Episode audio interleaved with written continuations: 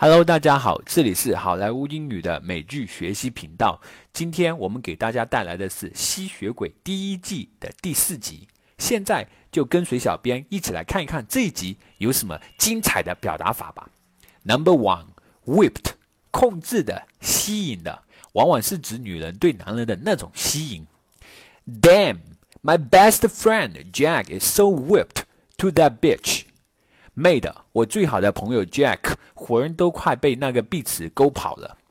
Number two，sick of something，厌倦了、受够了某物。Who do you think you are? I'm so sick of you bossing me around.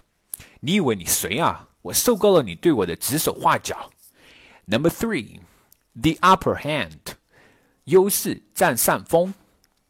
For many years, Yahoo was the top search engine. However, in the past few years, Google has gained the upper hand.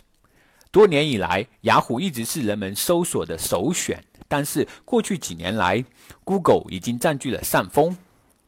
Number four, see to it，确保务必负责。Please see to it that you guys will will be coming on time. You know, waiting could wear you out. 请确保你们大家准时到场。你也知道，等人是很烦人的。Number five, go about doing something. 着手做某事，开始做某事。I've never shopped online before. How do you go about doing so?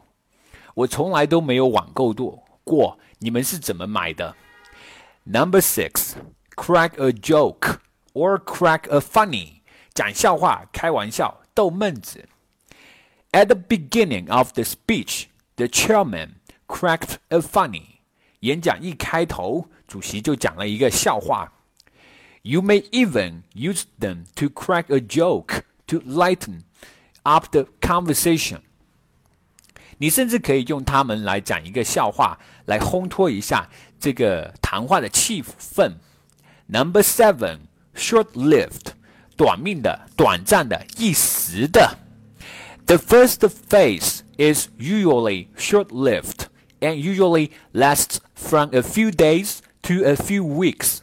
第一个阶段一般都不会太持久，一般持续的都是几天到几个星期。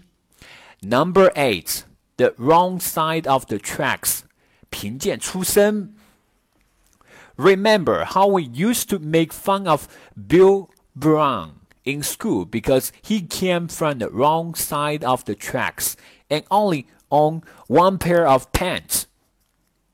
While he turned out to be a brilliant student, went on a went on to medical school, and now he is a famous doctor in New York.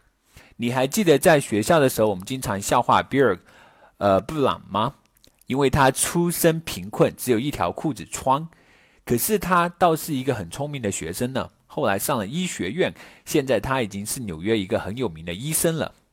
Number nine, knock it off，少来，住嘴，停，别吵了。Knock it off, mom's sleeping，别吵了，别闹了，妈妈正在睡觉呢。Number ten, take your pick，随你挑，随你选。Here is our company's canteen。Take your pick of these dishes. 这是我们公司餐厅这里的菜，你随便点。All right, everyone, this is for today, and I hope you will keep on learning English with us. I will see you guys in next episode. Bye.